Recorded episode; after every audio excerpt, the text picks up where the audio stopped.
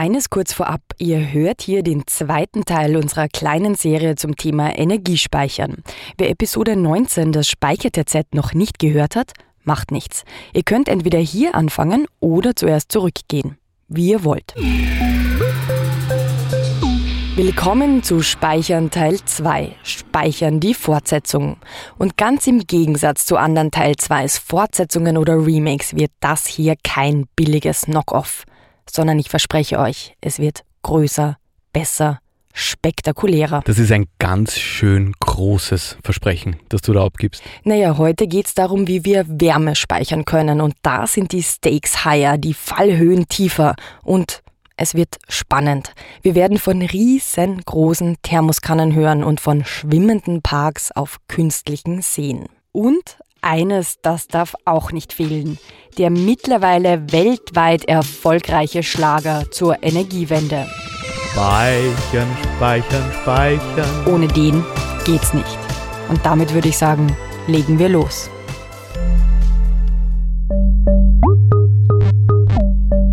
Folgewirkung, der Podcast des Klima- und Energiefonds. Okay, also zu Beginn nur ein ganz kurzes Recap von der letzten Episode. In Episode 19 im Speicher der Z haben wir übers Stromspeichern gesprochen.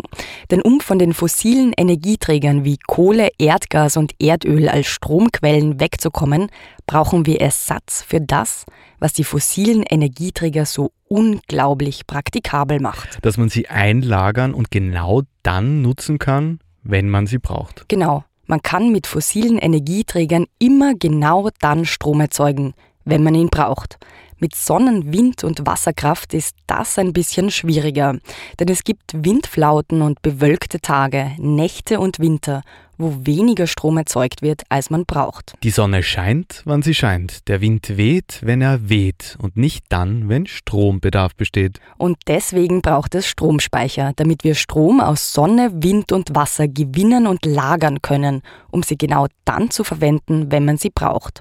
Ja, und das gilt eben nicht nur für den Strom aus erneuerbaren Energien, sondern auch für die Wärme. Für die Wärme. Wärme ist wie Strom auch nur eine Form von Energie. Und wir brauchen in Österreich doppelt so viel Energie in Form von Wärme als in Form von Strom. Doppelt so viel? Ja, denn du brauchst Wärme nicht nur im Winter, um dein Wohnzimmer auf wohlig warme Temperaturen zu bringen oder um an einem verregneten Sonntag ein melancholisches Bad zu nehmen und dabei über die Herausforderungen der Energiewende nachzudenken, sondern auch für alle möglichen Industrieprozesse. Zum Gießen, zum Glühen, zum Härten, zum Sintern, zum Brennen, zum Waschen, zum Trocknen und so weiter. Und wir brauchen auch Unmengen an Wärme mit umgekehrten Vorzeichen. Ja, und was soll das sein? Kälte. Wir brauchen Wärme mit umgekehrten Vorzeichen zum Kühlen unserer Lebensmittel, in der Industrie, aber auch für Klimaanlagen, die gegen die steigende Hitze im Klimawandel helfen. Und deswegen brauchen wir doppelt so viel Energie in Wärme als in Strom. Ja, wir verwenden doppelt so viel Energie für Wärme als für Strom. Und der Anteil an fossilen Energieträgern bei der Wärme der ist ganz schön hoch. In Österreich beträgt er immer noch 60 Prozent. Also 60 Prozent der Wärme wird mit Gas, Öl und Kohle erzeugt. Eine Energiewende ist also ohne Wärmewende nicht möglich. Oder umgekehrt gesagt, wir brauchen ganz dringend eine Wärmewende und müssen die fossilen Energieträger auch in der Wärme mit Erneuerbaren ersetzen. Nur, es gibt da ein Problem. Wir, wir sehen es an allen Ecken und Enden, äh, dass, dass, dass wir als Gesellschaft, äh, wenn man jetzt sozusagen Energieträger auf, auf Solarenergie, auf, auf Biomasse, auf Umweltwärme, sozusagen unser jetziges Energiesystem umstellen wollen, dass wir nicht ausreichend Energie dazu zur Verfügung haben, die wir mehr oder weniger in das System hineinbringen können. Das ist Thomas Fleckel. Er leitet am AIT, am Austrian Institute of Technology, die Abteilung für nachhaltige thermische Energiesysteme, also für Wärmesysteme.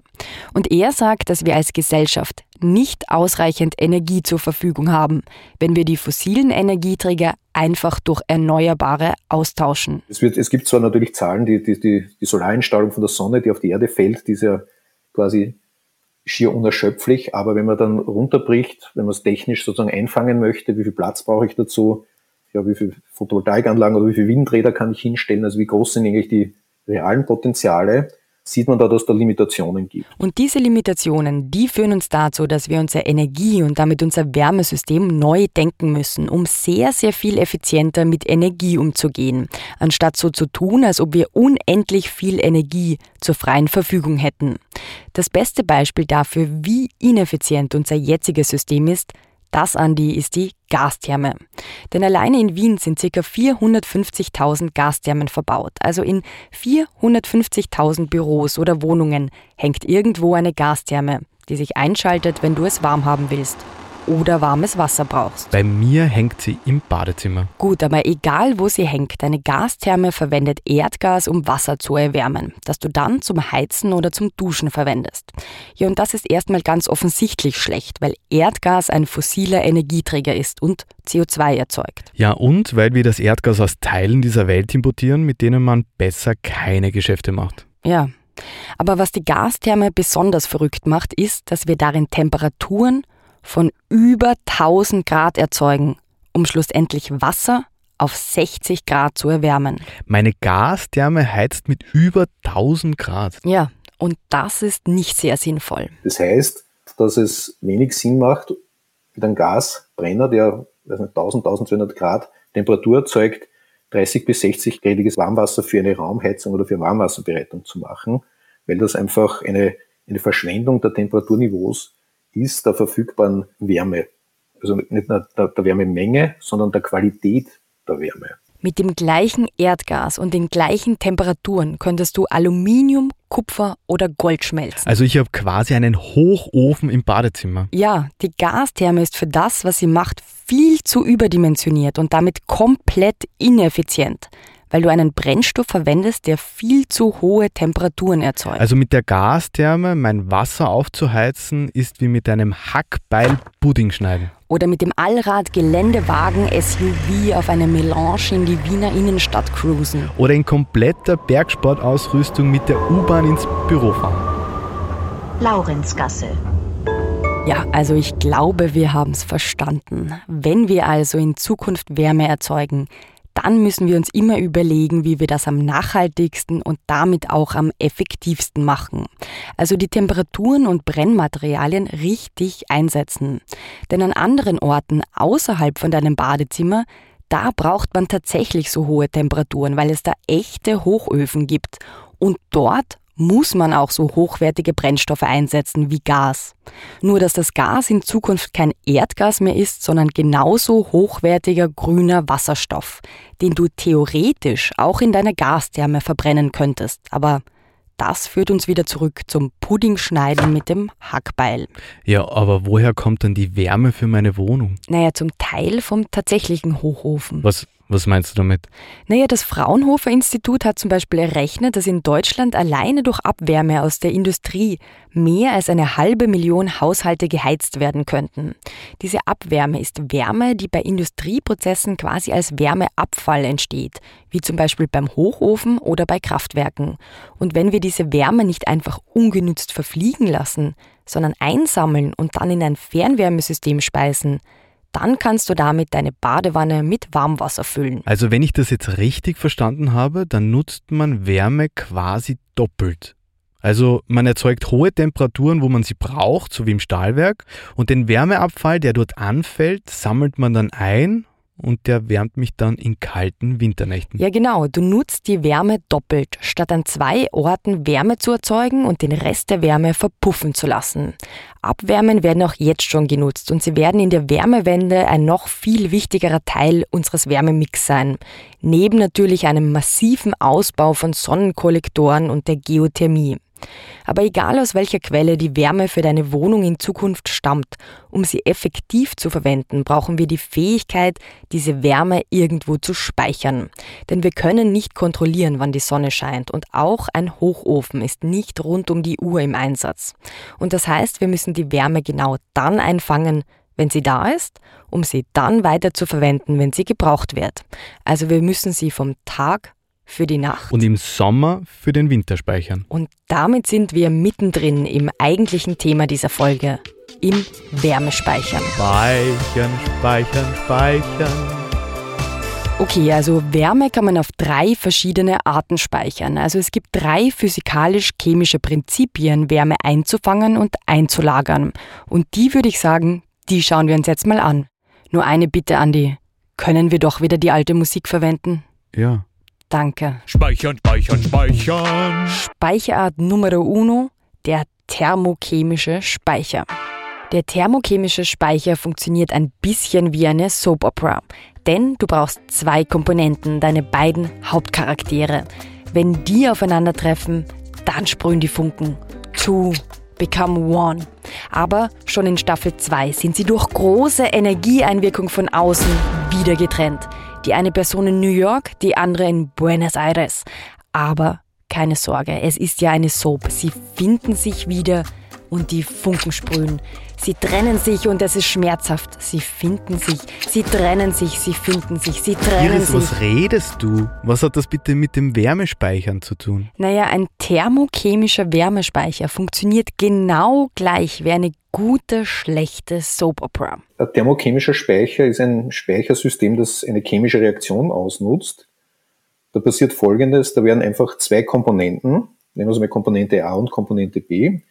Und wenn man sozusagen die Wärme herausziehen will, bringt man die zueinander und damit passiert eine chemische Reaktion, die Wärme freisetzt.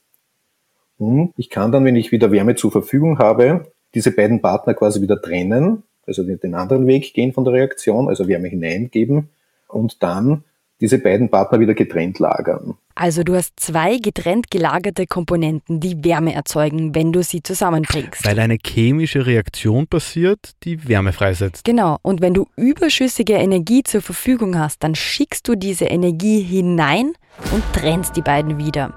Wenn ich die Wärme brauche, bringe ich sie zusammen. Wenn ich genug Energie habe, trenne ich sie. Ah, und damit entsteht dann ein Speicher. Aufladen und entladen. Ja, Und da sieht man auch schon den großen Vorteil dieses Systems. Und zwar, dass man eigentlich diese beiden, ich sage jetzt wieder, chemischen Partner für unbestimmte Zeit, also wirklich für ganz lange getrennt lagern kann. Und damit gibt es da auch keinen Wärmeverlust. Das heißt, man ruft eigentlich die Wärmebereitstellung ab, wenn ich, wenn ich sie brauche, indem ich einfach die Reaktion starten lasse. Ja, und das heißt, dass du zum Beispiel im Sommer, wenn du sowieso viel zu viel Energie zur Verfügung hast, weil die Sonne so intensiv scheint, deinen Speicher auflädst, indem du die beiden Komponenten trennst und sie dann bis zum Winter getrennt voneinander einlagerst. Und dann im Winter, wenn dir die Energie ausgeht, bringst du sie wieder zusammen und nutzt die Wärme. Wow, das heißt, mit einem thermochemischen Speicher kann ich Energie vom Sommer in den Winter bringen. Das ist ja großartig. Ja, genau. Und es gibt dann noch einen ganz großen Vorteil. Du kannst diese zwei Komponenten nämlich auch von einem Ort zu einem anderen transportieren, weil die Wärme ja erst dann freigesetzt wird, wenn die beiden aufeinandertreffen.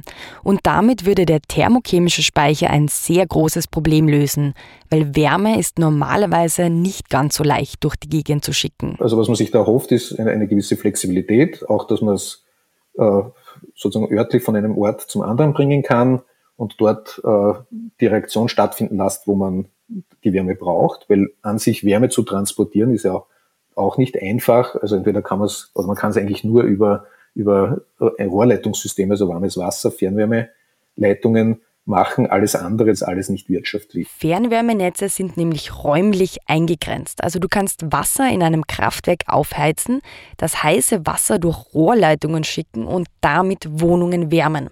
Aber das funktioniert nicht über beliebig weite Strecken, weil die Wärme über die weiten Strecken verloren geht. Okay, das heißt, der thermochemische Speicher, der löst da wirklich ein Problem. Ja, weil man die Wärme dort speichern könnte, wo sie anfällt und wo es keine Leitungen zum Fernwärmenetz braucht. Also zum Beispiel in einem Industriepark sehr weit außerhalb der Stadt. Das heißt ja dann, dass ich mit einem thermochemischen Speicher auch die Sonnenwärme in der Sahara einfangen und nach Wien transportieren könnte. Naja, der Fantasie sind da erstmal keine Grenzen gesetzt, aber im Moment nur am Papier. Soweit einmal die Theorie. In der Praxis gibt es da natürlich einiges an, an, an Schwierigkeiten und es sind eigentlich auch jetzt keine Systeme bekannt, die wirklich in einer großen Skalierung, äh, wenn man jetzt zum Beispiel beim Fernwärmesystem bleibt, äh, das schon in der Praxis auch ausprobiert haben. Das heißt, wir sprechen dann von einer Technik oder Technologie, die zwar in einem Labormaßstab in diesem Umfeld teilweise erprobt ist oder auch funktioniert, aber noch nicht im großtechnischen Maßstab umgesetzt worden ist. Aber ich glaube, es ist wichtig, die Forschung in, in diesen noch nicht so reifen Technologien weiter voranzutreiben, weil das dann die nächste Generation irgendwann mal werden kann oder können. Okay, also den thermochemischen Speicher gibt es nur im Labor. Derzeit ja. Thermochemische Speicher befinden sich im Moment noch auf dem sogenannten Technology Readiness Level 3 von 9. Aber sie regen die Fantasie an. Denn diese Superpowers, Wärme ohne Verluste für lange Zeit speichern und dann auch noch die Wärme über beliebige Strecken transportieren zu können, die wären extrem hilfreich für die Wärmewende. Und deswegen wird intensiv an thermochemischen Speichern geforscht, um genau das für die Zukunft, also für die nächste Generation an Wärmespeichern möglich zu machen. Speichern, speichern, speichern. Zurück zur Gegenwart. Hier kommt Wärmespeicher Nummer 2. Den gibt es nämlich auch schon in der Praxis und außerhalb vom Labor. Es ist der Eisspeicher. Eisspeicher, hm, das ist jetzt schon mein Lieblingsspeicher. Eisspeicher, Andi. Eis wie in gefrorenes Wasser, nicht Erdbeervanille. Iris, das klingt, als ob du mich ver willst. Nein, Andi, es gibt tatsächlich Wärmespeicher in Eisblockform. Dabei nutzt man einen physikalisch-chemischen Effekt aus. Wenn nämlich Wasser zu Eis wird, dann wird es von einem flüssigen Stoff, von Wasser, zu einem festen Stoff, zu Eis.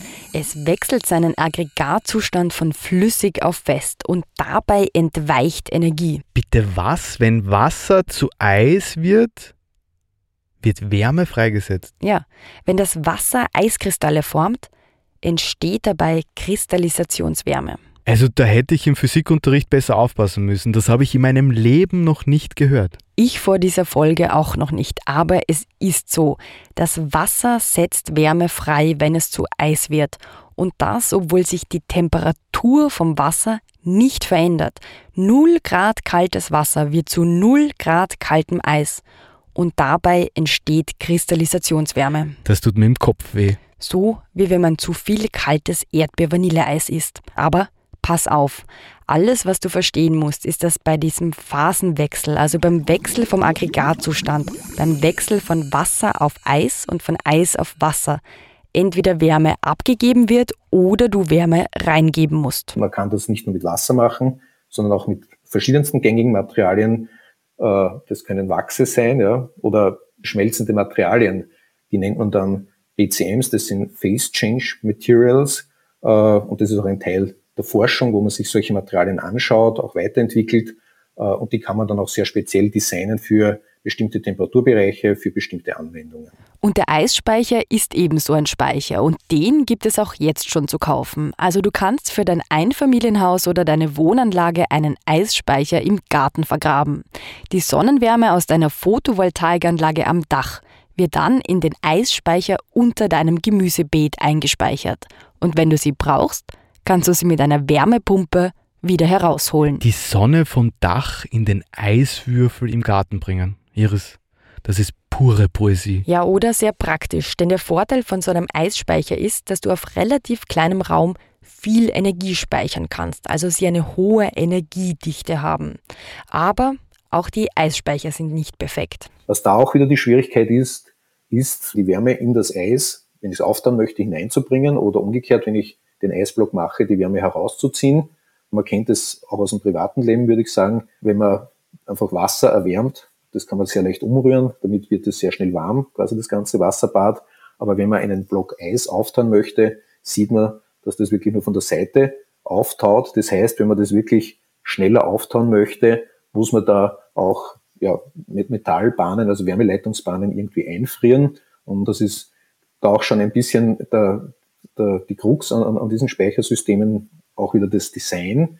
Und das ist auch ein Teil der Entwicklung und Forschung, dass man da gute Wärmeübertrager macht, damit es sozusagen auch schneller geht. Du siehst, sie sind noch ein bisschen unflexibel, weil man das Eis nicht beliebig schnell herstellen oder auftauen kann und damit den Wärmespeicher nicht beliebig schnell auf oder entladen kann. Aber vom Prinzip her funktionieren solche Eisspeicher und sie werden auch schon verwendet, wenn auch noch nicht so oft wie Wärmespeicher Nummer 3. Speichern, speichern, speichern. Die dritte Möglichkeit, Wärme zu speichern, ist der sensible Wärmespeicher. Der ist also leicht zu kränken. Ähm, nein, das andere sensibel, leicht zu empfinden, leicht spürbar. Das einfachste und auch das aus dem täglichen Leben naheliegendste ist die sogenannte sensible Speicherung, also fühlbare Wärme, wie, wie das Wort schon heißt, zu speichern. Damit wird einfach ein, ein Medium, das ist zum Beispiel Wasser, erwärmt. Man kennt das auch aus dem privaten Umfeld, also eine, zum Beispiel eine Thermosflasche. Wenn ich da einen warmen Tee oder warmes Wasser hineingebe, äh, erhitze ich das und, und gebe das in den, diesen Behälter hinein. Und was ich dazu brauche, man sieht es schon für, für so eine Art von Speicher, ist einen isolierten Behälter. Das ist quasi meine Thermosflasche. Und da drinnen kann ich jetzt die, die Wärme für eine gewisse Zeit speichern. Und wie jeder auch weiß, äh, kühlt mit der Zeit irgendwann einmal diese Thermoskanne aus und die Wärme ist sozusagen an die Umgebung verloren. Das heißt, man sieht dann schon, umso besser die Isolierung ist, umso länger kann ich da auch Wärme speichern. Ein sensibler Speicher ist also wie eine Thermoskanne, nur ein bisschen größer. Also mit ein paar hundert Liter Wasser drinnen. Größer, viel, viel größer. Sensible Wärmespeicher gibt es für Einfamilienhäuser mit über 1000 Liter Warmwasser drinnen, für Wohnanlagen mit ein paar hunderttausend Litern Wasser und es gibt sie auch ganz, ganz riesig. Zwei solcher übermäßig großen Thermoskannen stehen in Wien mit jeweils 5,5 Millionen Liter Wasser drinnen. Eine andere in Linz mit 34,5 Millionen Liter Wasser. Und in Krems gibt es sogar eine Thermoskanne mit 50 Millionen Liter Wasser drinnen. Ein Tank mit 50 Millionen Liter Wasser drin in Krems. Ja, das war damals, als er gebaut wurde, der größte in Europa.